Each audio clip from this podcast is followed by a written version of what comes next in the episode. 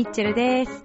さあ、本日は5月10日ということで、あっという間にゴールデンウィーク過ぎてしまいましたね。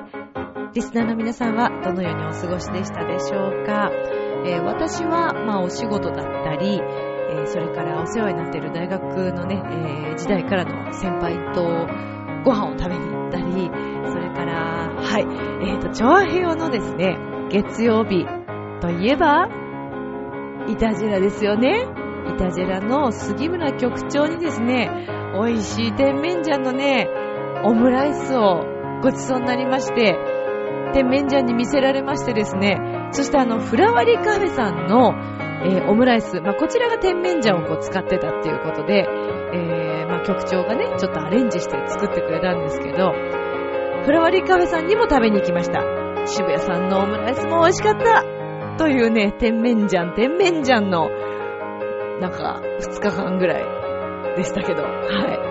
えーそして、えーミッチェルはついにですね、パソコン Mac に買い替えまして、はい、えー今日はその Mac を使っての収録をしております。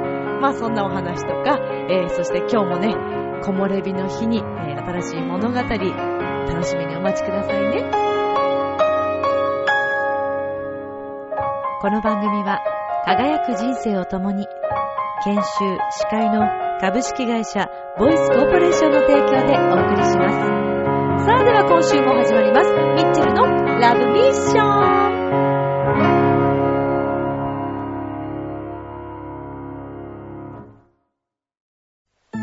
ああ、仕事でも上司に怒られっぱなしだし、女の子と出会うチャンスもないし、パッとしない人生だな。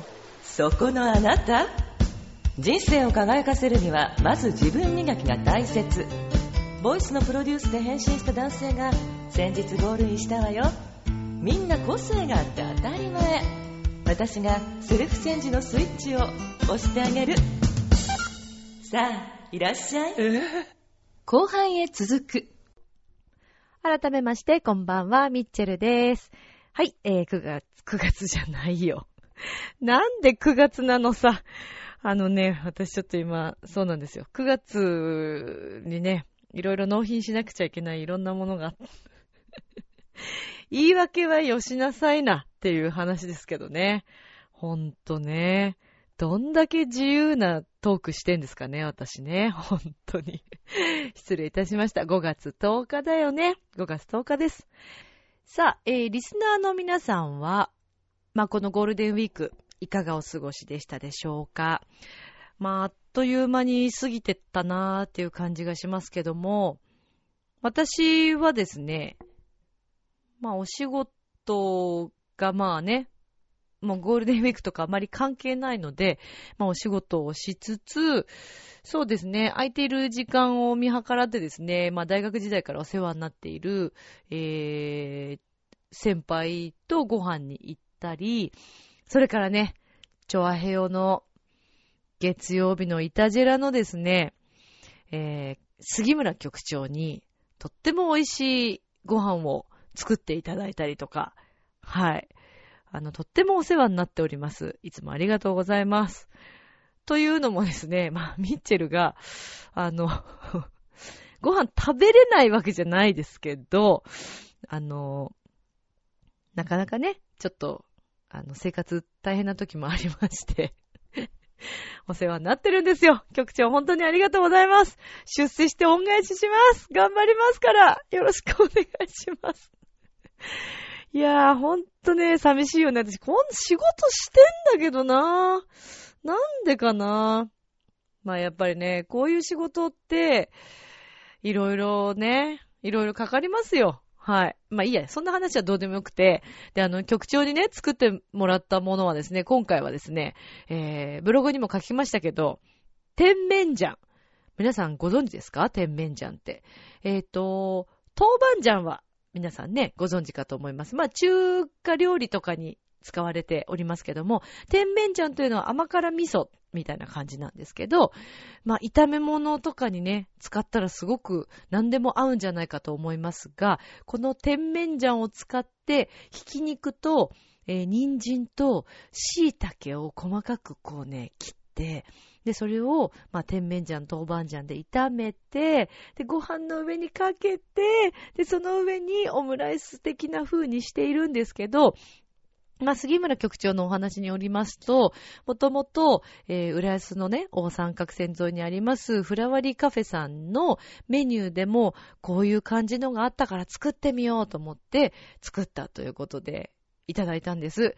で、も超美味しくて、なんだこれと思って、甜麺醤最高と思ったわけですよ。で、私、あの、もともとジャージャー麺とかもすごい好きで、多分ジャージャー麺とかにも使われているんじゃないかっていうね、ことなんですけどね。で、あ、じゃあちょっとこれは、杉村局長がね、あの、あ、美味しいなと思ったそのフラワーリーカフェさんの渋谷さんのオムライスも食べに行きたいと思って、まあちょっとその2日後ぐらいに、もうハマってしまったんでね、甜麺醤に。食べに行ったわけですよ。で、またね、フラワーリーカフェさんのね、この中華フォームライスもめっちゃ美味しくて、渋谷さんごちそうさまでした。ありがとうございます。いやー、ほんと、局長と渋谷さんと、もうね、私は、天面醤に見せられた女でございます。はい。ブログにも書いてますからね、ぜひ皆さん、あの、見ていただきたいなと思いますけど。とにかく美味しかった。あの、なんで私ちょっとね、甜麺醤を買って自分でも作ってみようかなと思っている次第でございます。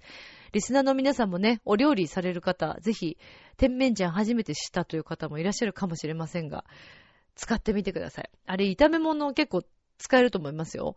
あのね、んあの、ナスとかナスの炒め物とか、なんかそういうのにもいいんじゃないかなとか。ちょっと、ああ、もう、食べたい。お腹空いてきちゃった。ちなみに今、あの、ミチェルこれ収録してるのはですね、えー、9日の、えー、朝、朝です。朝今4時半 ?5 時ぐらいになりますかね。はい。なんですけど、お腹が空いてたまりません 笑い事じゃないですよね。どんな胃袋してんだっていう話ですけど。いやー、わ今日も行きたいな。食べに行っちゃおうかな、フラワーリーカフェさん。そうですよ。浦安とか近辺にお住まいの皆さん、フラワーリーカフェさん、残念ながら今週13日で閉店ですからね。あの、ちょっとこのところたまに顔出してるんですけど、すごい混んでて、はい。なので時間見計らって行かれるとよろしいかと思われます。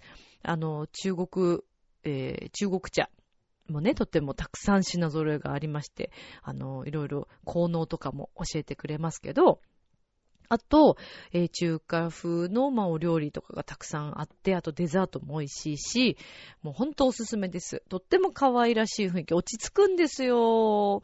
ねなんで渋谷さん辞めちゃうのかなっていうね、もう続けてほしいですけど、はい。まあ、あの、渋谷さんもね、いろいろ思うところがあるようで、またすごい勉強家な方ですからね、まあ、きっと、きっときっと、またさらに修行されて、こう、カムバックしてくださるんじゃないかなっていうのを望んでますけど、ぜひ、えー、皆さん遊びに行ってみてはいかがでしょうか。あの、今週の13日までです。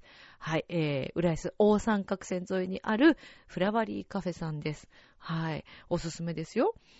うん。まあそんなこんなでね、とっても美味しい甜麺醤に出会ったでしょそれから、えー、ミッチェルはですね、先日からパソコンをついに Windows から Mac に変えましたイェーイあの、ツイッターでちょっとつぶやいたところ、Mac 派という方からね、あの、ツイートいただきました。えー、ジェダイマスターさんですよね。はい。からもいただいたんですけど、Mac。Mac をね、使ってる方はやっぱり結構ハマってしまうようですね。リスナーの皆さんはいかがでしょうか？まあ私ね、ずっと長く、えー、バイオを使ってたんですけど、うん、あの、まあ Windows もすごく使いやすかったんですけどね、今後こう音楽のお仕事をしていく上ではやっぱり Mac 必要かなと思って、いろいろ編集のね、映像とか音楽編集とか、うん、結構いいよ、なんて聞いてたんで、ずーっと気にはしてたんですけど、パソコンってね、ほら結構さ、お金かかるじゃないですか。ねえだからすごいこう迷って迷って、あ、どうしようどうしようと思ってたんですけど、ついに Mac を買いました。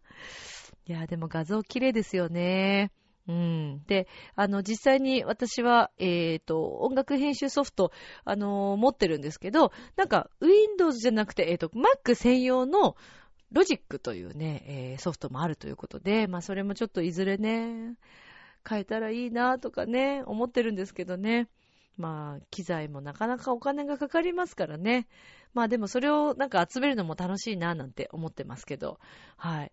ぜひあの Mac 詳しい方とか、なんかいろいろ情報を教えてください。これ、あの、確かに使い勝手としては、あの、キーボードの部分とかはそんなに Windows とね、まあ、書いてあることは違うんですけど、使う場所とかはそんなに気にならなくって、割と早く私はもう慣れてきたかなっていう気はするんですけど、中身ですよね、問題はね。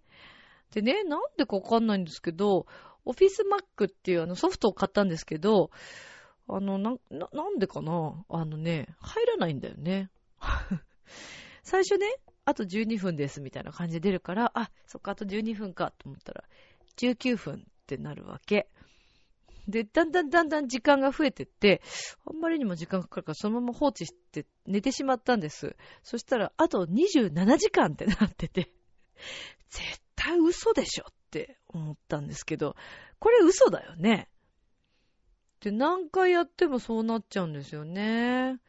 なんか私の設定がおかしいんですかね。それとも私がおかしいからそういうことになってんですかね。よくわかんないんですけど、うん、これはちょっとね、あの、なんとか乗り越えなくてはいけない ステップだなぁなんて思ってますけどね。はい。まあ、この Mac をですね、使いまして、えー、先日から始まりました、ラジオで物語。はい。木漏れ日の日に今日もお届けしていきます。なかなか今回もちょっと凝っては見たんですけど、どうでしょうかね。皆さんの感想もちょっと楽しみにいつもしているんですけども、まあ、えー、今日もこの物語もお伝えしていきたいと思います。では、続いてのコーナーです。今宵も、そばにいさせて、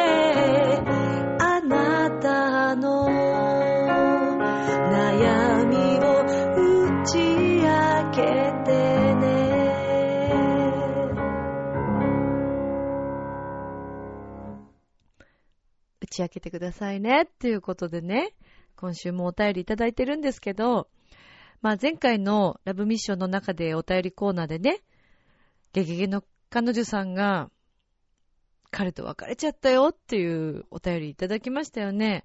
私ね、ずっと気になってたんですよ。どうしたかな、その後と思って。今回もくれました。ゲゲゲの彼女さん、いつもありがとうございます。いやー、ちょっと気になるでしょ？皆さんも。じゃあ早速読ませていただきますよ。えー、ミッチェルさん、こんにちは。こんにちは。バツイチ子持ちの彼と別れ話をして、彼にはもう会わないと言いましたが、寂しくてついつい毎日メールをしてしまいます。わかるわかるよ、それ。すっごいよくわかる。えー、彼、よだれ出ちゃった今。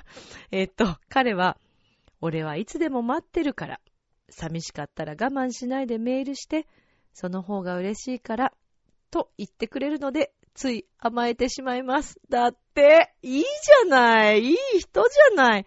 えー、付き合う気がないので、彼に悪いと思いつつも、嫌いで別れたわけではないので、完全に振り切れることができないでいます。えー、彼に別の恋人ができればすっぱり諦められるのですが、彼は人間的にはいい人なので、別れても友達でいたいのですが、それは自分にとって都合がいいだけだと、振られた立場からしたら残酷だと思います。ミッチェルさんは、別れた彼氏と友達になれますか？私は自分が振った相手ならいいけど、振られた相手なら難しいと思います。彼の気持ちを考えたら、一切連絡しない方がいいんでしょうか？というお便りです。ゲゲの彼女さんいつもありがとうございます。うん。よくわかる。わかるよ。っていうかさ、やっぱさ、そんな簡単に断ち切れないよね。どうですか？皆さん。女性の皆さんは特に、かな？でも男性の皆さんもやっぱりそうだったりするのかな？うーん、いや、断ち切れないと思います。はっきり言って。はっきり言ってそうだと思いますよ。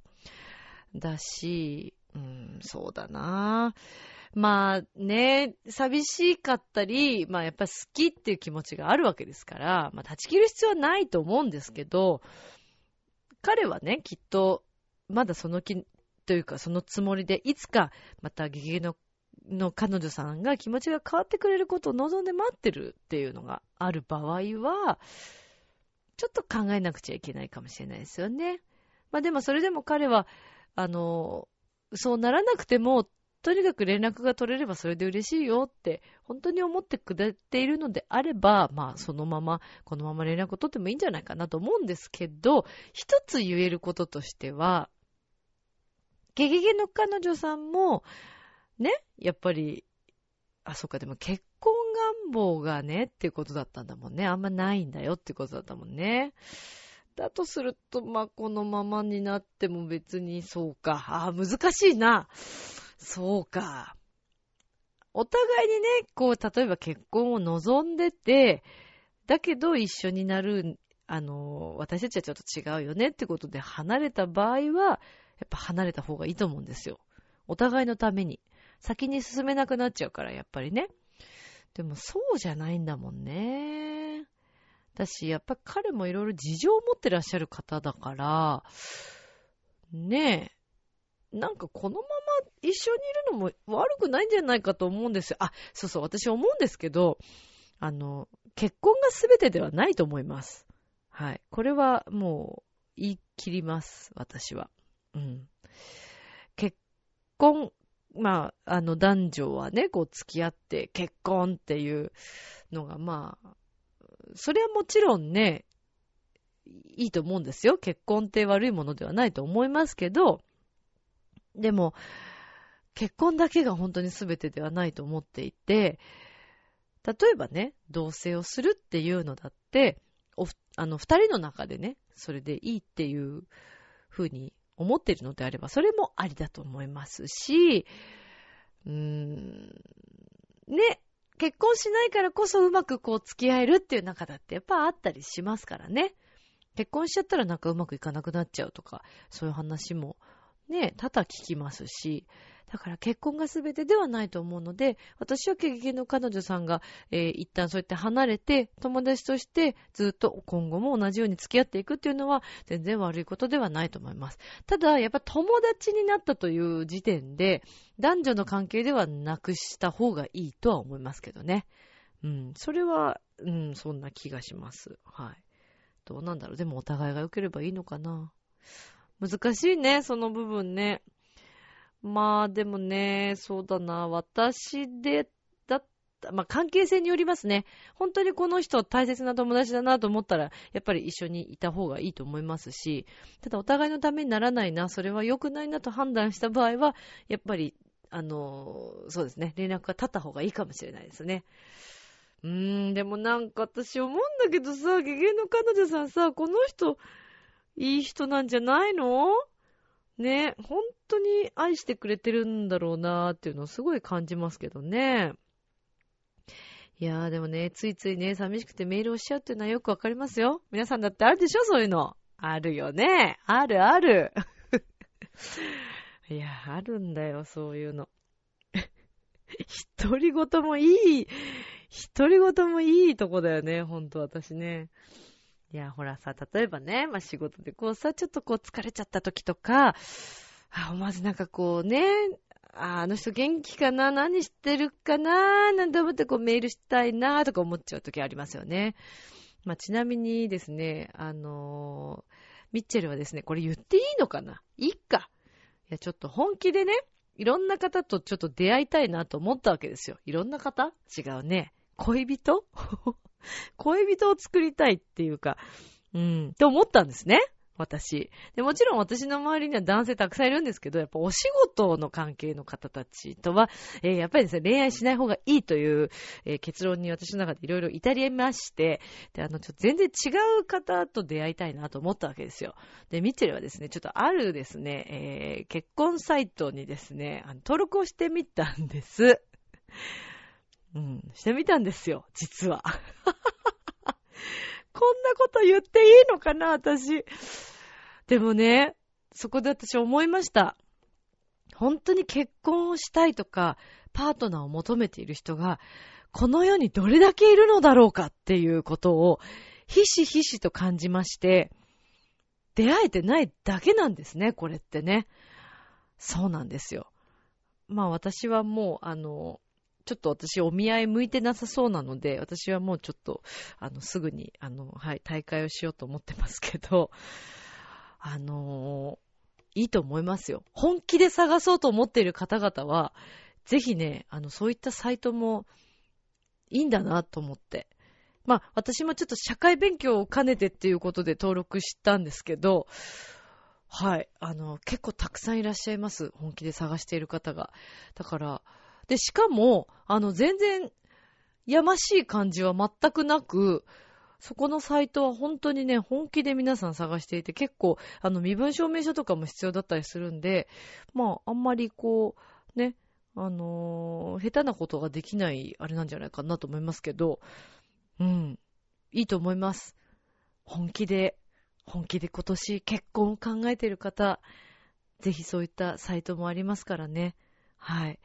まあ私もちょっと代表して、あの、そういったサイトに登録してみましたけど、皆さんを代表してね、ほらだって怖いじゃん。なんかそういうサイトってさ、さ、ね、簡単に登録してどうっていうこともあるんで、なかなかできないと思うんですけど、勇気を、私も結構勇気出しましたよ。で、実際に、メールが来るんですけど、あの、私のメールアドレスは向こうにはもちろん知られないわけですよ。そのサイトを通してメールがこう、お互いにやり取りになりますから。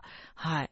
だから全然その辺もあまり危険性はないのではないかなと。で、自分が OK した時点で、じゃあちょっと会話をしてみましょうかっていう感じになるようなんですけど、ミッチェルはまだ誰一人会話をしていません。はい、そうですね。なんかこんなことしてていいのかななんて思ったりとかしたりして。ねえ。まあでも、改めて思いました。やっぱり私はまだ仕事をたくさん頑張ろうという結論に至っておりますけどね。はい。でもパートナー探しは必要だなと思います。でも、ガゲゲの彼女さんは、私はこの、その彼と復活してほしいなとか思っちゃいますけどね。なんてね。まあでもそれはお互いのことですからね。はい。えー、リスナーの皆さんも、ぜひ、えー、恋愛に悩んでる方、またあのー、恋愛だけじゃなくていいですからね、えー、将来の夢とか、えそれから、そうだな、実際、まあ、それこそ結婚でなんか悩んでるとか、結婚式について悩んでるとか、えぜひいつでも、あのお便りをいただければなと思います。ミッチェルが喜んで相談に乗りますので、よろしくお願いします。さあでは、えー、ここで一曲お届けしたいと思いますけれども、ね、今週は何にしようかなとちょっと悩みましたが、えー、そうですね、まあ、心地も良い季節になってきました。太陽も暖かく、心地が良くなってきましたので、えー、そうですね、心を込めて、心の太陽をお届けします。聞いてください。You know, sometimes I forget how important you are. You've been so close to me. You've been supporting so much light next to me.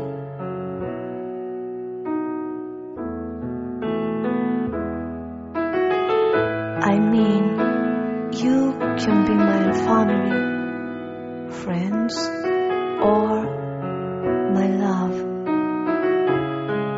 It's natural, like sunshine makes beautiful sky.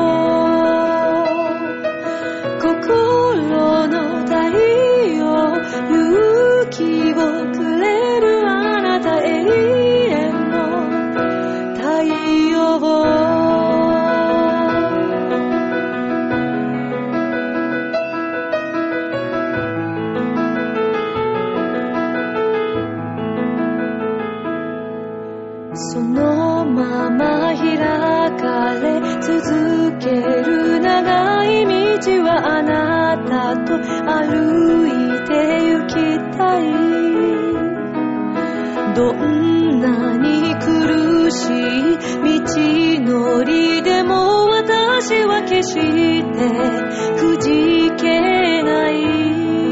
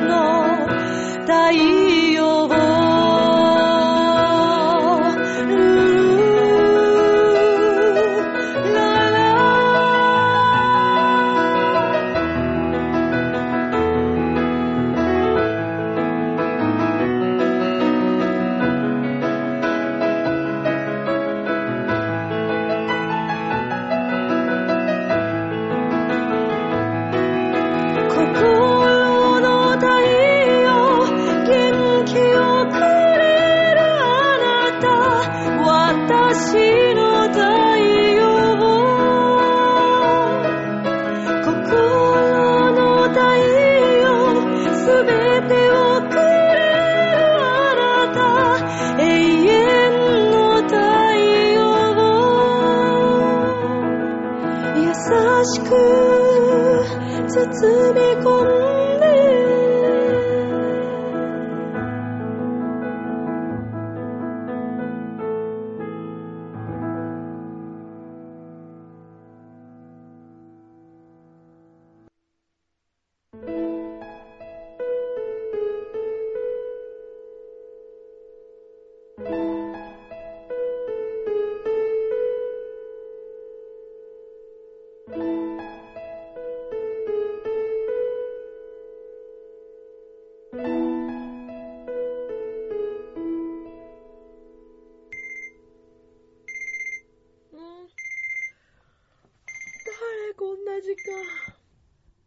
もしもし、リコ。はいはーいごめんね、遅くに。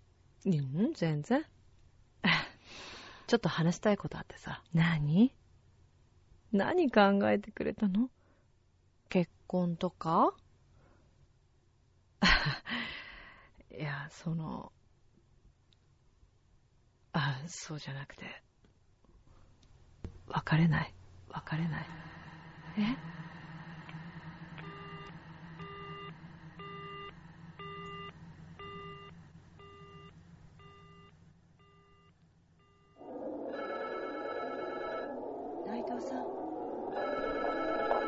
藤さん、聞いてるの？はい。この企画書。昨日言われたんだよね、直してきなさいって。はどういうこと？い申し訳ありません。プレゼンは明日なの。間に合わないじゃない。本当に申し訳ありません。いや、申し訳ありませんじゃなくて、このプロジェクトにかけてたこと、内藤さん一番よくわかってるよね。分かってますしかも、このアイデアあなたにかけてたの。マネージャーもう一日もう一日いただけないでしょうかどうしても頑張りたいんです本当に申し訳ないですでも、もう一日、お願いします。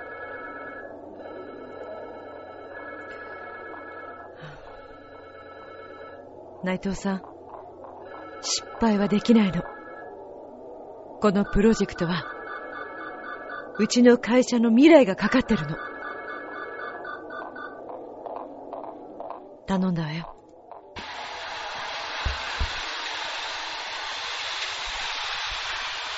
雨か。うっす。お疲れっす。あ、かずなりくん。なんかあったんすか？元気ないじゃないですか。ちょっとね。仕事っすかいろいろかな。俺でよければ全然話聞きますよ。ありがとう。でも今日は仕事あるから、帰るね。うっす。お疲れ様。お疲れっす。無理しないでくださいね。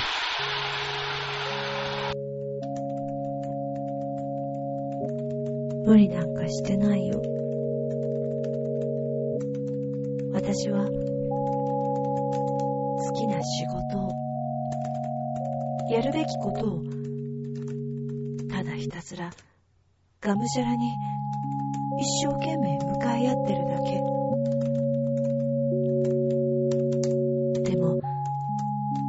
しそれ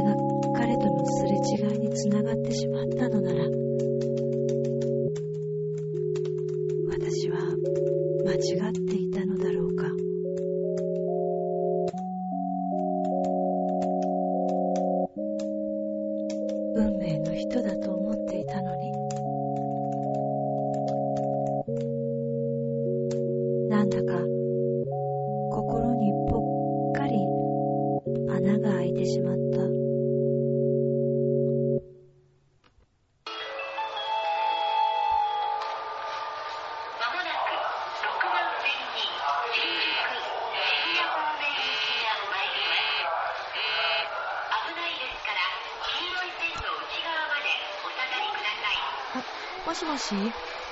もしもし？リコちゃん？ごめんね、忙しかった。今大丈夫？うん、大丈夫だよ。どうしたの？いやさ、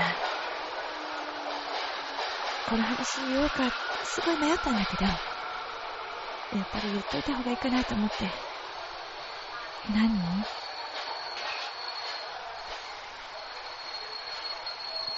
コちゃんの彼、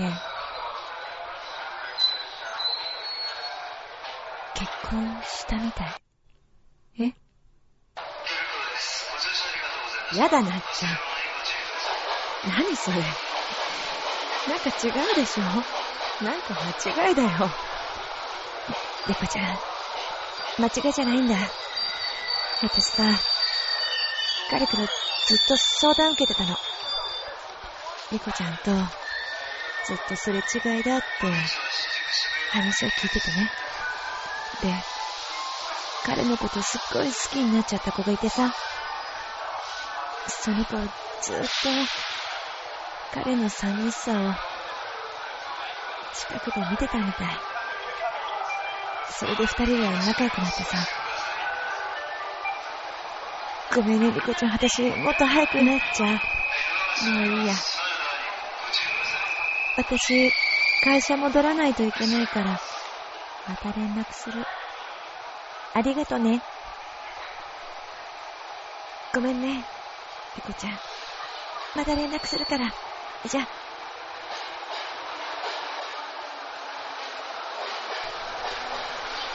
嘘だよね。何かの間違いだよね。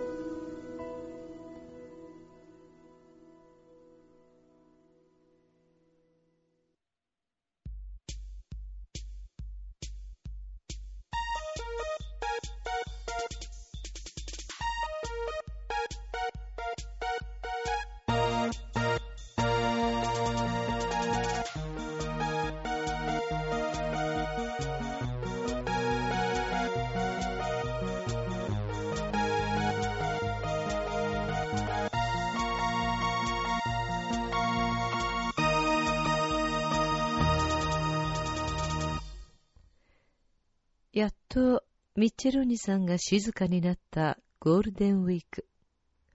滝川栗林です。ちょっとはいちょっと待って何 !wait, wait, wait, wait, wait, wait, wait, wait, wait! 何でしょうか？いや、なんでしょうかじゃないでしょ ?wait って言ったでしょあのさ、はい。静かになったってどういうこと？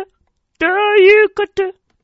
いや、ですから、あの、ミッチェロニさんが最近、けどね。ツイッターをあんまり書かなくなったということで、あ、あの、皆さんの目から腰はあまり辛くなくなったようなんいや、ですちょっと待ってよミミッチェローニのはい。ツイッターをね、ことと、はい。みんなの目、肩、腰は全く関係ないでしょ。いや、そうなんでも一緒にするのよ、そこ。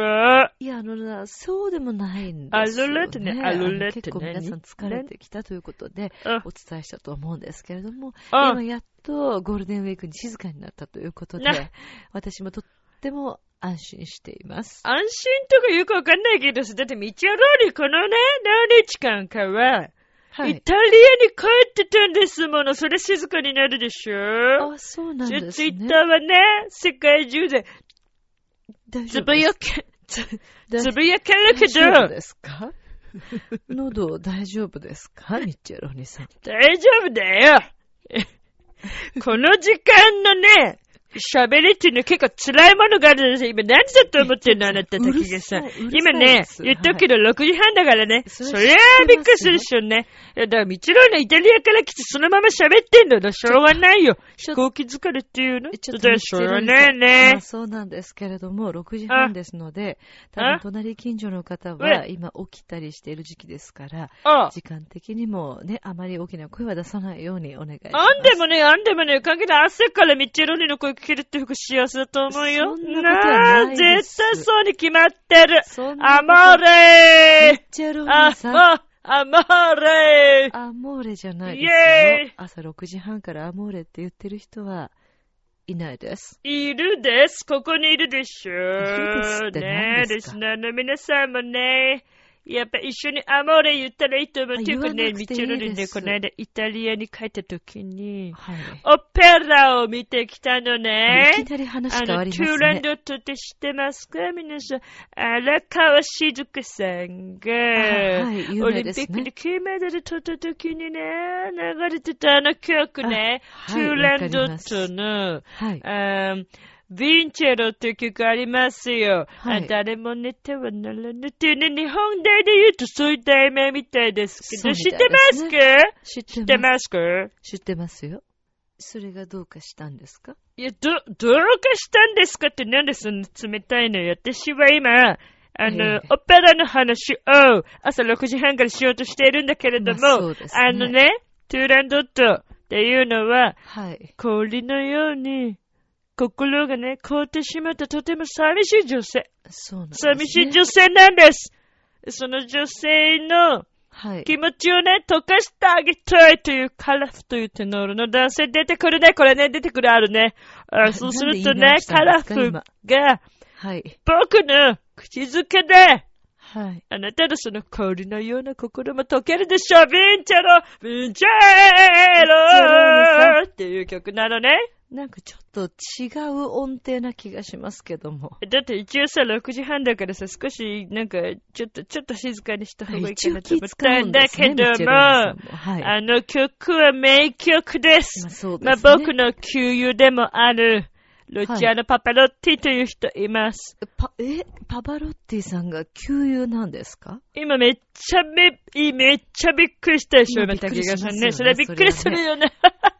あだって、パパ。ロッティだもんね。そうですね。三大テノールで知ってるかな？そう、三大テノールのね、パパロッティ、旧友なので、彼の、信じられなあのいね。ヴィンチェロ素晴らしい。だけど、ミッチェローニに勝てる人もなかなかそうはいない。いや、そんなあことない言っとくけどね、パパロッティよ。りね、ね、多分ミッチェローニの方がうまいと思うんだよね、テノールとしてはね。ね、リスナーの皆さんね、そう思うよね。何を根拠にそんなことを何よってなるのかど。ね、やめた気がするね。それだちょっと歌ってみていただけますか？え、いいの？いえ歌っ、え歌っちゃっていいの？滝川さんがいいって言ったら僕歌うよ。まだ7時前だけどね。全然歌っちゃうけどね。いいの前見を見捨てる経済面。人の話を聞いてない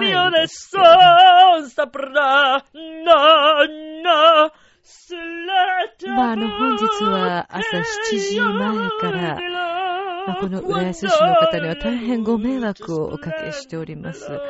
あミッチェロニさんのビンチェロ、えー早朝に聞かされるこのオペラの曲というのは本当にきついものがありますブ。ラボーブラボーブラボーミッチェロニブラボーね。自分でブラボー言ってどうするんですか？朝からだっつったって歌えるんですよ、私はね。やっぱ今テノール歌手だからね。声枯れてましたけど、あだから、はい。まあ、近所の方は申し訳ないけど、まあ、今日はビンチェロな気持ちでね、あの、会社に行ってほしいよね。まあ、ミッチェロニさんさっきからビンチェロ、ビンチェロ言ってるんですけど、あ、ビンチェロというのはどういう意味なんですか？あよくぞ、よくぞ聞いてくれたね、まあ滝川さんあのねね、ビンチェロというのは、はい勝利とか、はい。えまあ、勝つということですね。すね。私の口づけで、あ、あなたとのその氷のような心を解くことで、私は勝つでしょう。ヴィンチェロヴィンチェロっていうことなんですね。これ結構きついね、やっぱこの時間ねまあ。そうでしょうね。いや、笑い事じゃないんですけれども。あー、きついきだいぶつい。声枯れてますけど、大丈夫ですか？大丈夫じゃねえよ。本番近いんですよね。それ言っちゃっちゃダメでしょ。ダメです本番もありますさ、そりゃさ。まあそうですけど、今週末もね、ミッチェルも本番ありますよ。そうですね。ミッチェルミッチェルさんのイベもうントが。大変ですけど、ミッチェロにも頑張ってるということで、あの、ねリスナーの皆さんにはね、そう思っていただければ、もうそれでもうミッチェロには何も思い残すことはない。ない。何もない。よく喋りますね。あんでもね朝から、本当あんにでもね、明日から元気いっぱいなんだよ、ミッチェロにはなのビンチェロという言葉をあ愛情表現でいいんですそうか、そうなのよ。あのね、今日はね、ビンチョロという言葉を皆さんに届ける。あの、ねだからもしかしたら今日、お仕事で何か勝利を得なくてはならないこともあると思うんだけれども、そねそこでビンチョロ言ってください。それにしてもさ、リコちゃん、リコちゃん、ビンチャロしてほしいね。なんなのあの男。え、何、そうですね結婚してたどういうこと？やっぱミッチャロの出番ミッチャローニの出番だよね。ミッチェローニさんの出番って言いたいんでしょうけど。あ、間違えてんだよいです。で、間違えてんだよ。しょうがねえんだよ。あ、まあ、ということでね、だから、僕今日閉めちゃっていいの？これ、このコーナー閉めちゃうよ珍しいですね。ミッチェローニさん閉めるんですか？もう。もう少しお話ししてても全然いいですけれども。なに？滝川さんいつもだってもう閉めますって言って、こないだなんか僕のコーナー走られたくあせになれ仕方。がなかったですよね。眠いんだよ、だって。眠い。そうきますか。あ、来るよ。だって。ね、あのー、またさらにお話を。なんでよ、ななんんで今日なの今日じゃなくてもいいでしょ話すの。チェローネさんは、なーに？あのお、お誕生日はいつあなんですか？れだね、滝川さん結構 S だね。そんなことは S っぽいねなんかねそうでもないと思いますけど。いや、そうだよ。いつなんですか？何を、え、お誕生日？なんで今日聞くの、はいそれ。おど誕生日えはいつなのかなと思ったん 今日じゃなきゃダメ？その話。え？ダメ。今日なの？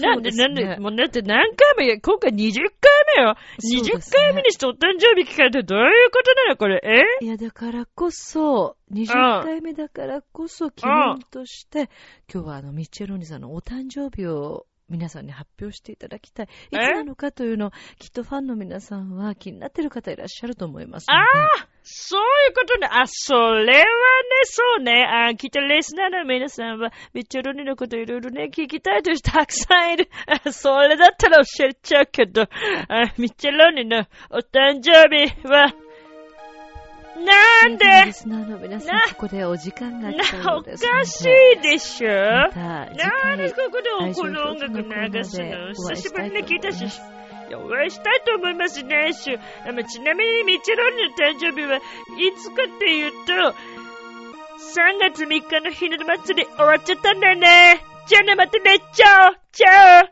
女の子の日です。オ生まれちゃったんだもんだって。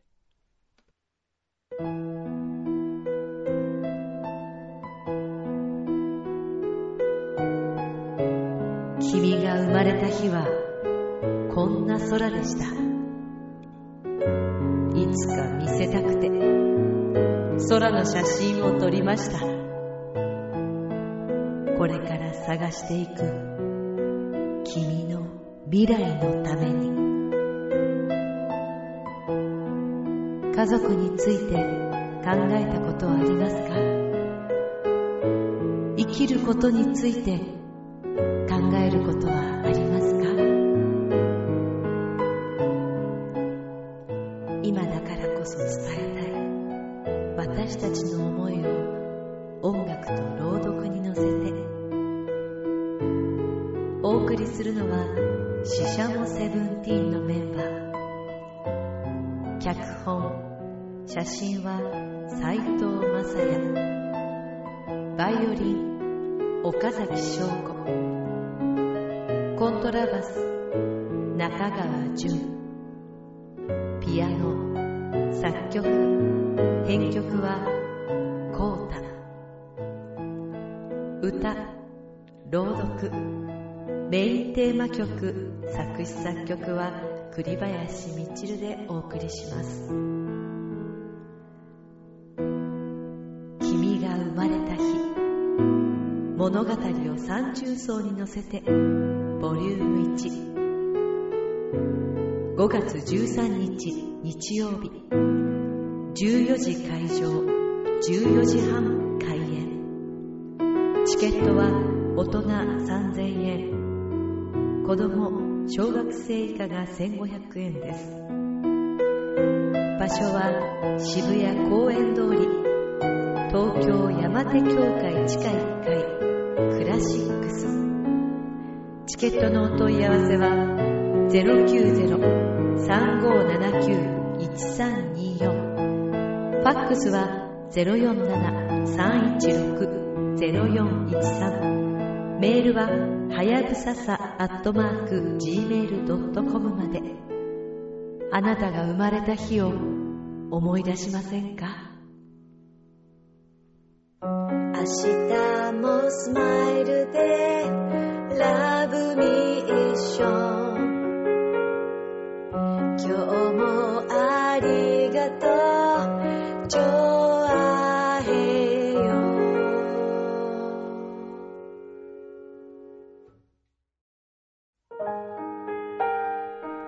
はい、エンディングです。いやー、というかね、まあ5月13日の CM を作ってみました。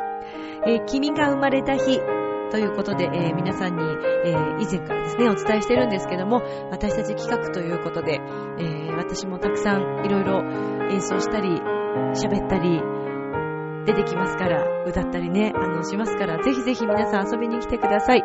えー渋谷クラシックスにて、えー5月13日、14時半開演となっております。えーチケットはですね、ミッチェルのあの、ファックスなんですけど、047-316-0413までも、えー受け付けてますので、ぜひぜひよろしくお願いいたします。では、今宵も良い夢を、そして明日も楽しい一日を。バイバーイ !13 日来てね待ってるよ。バイバイ。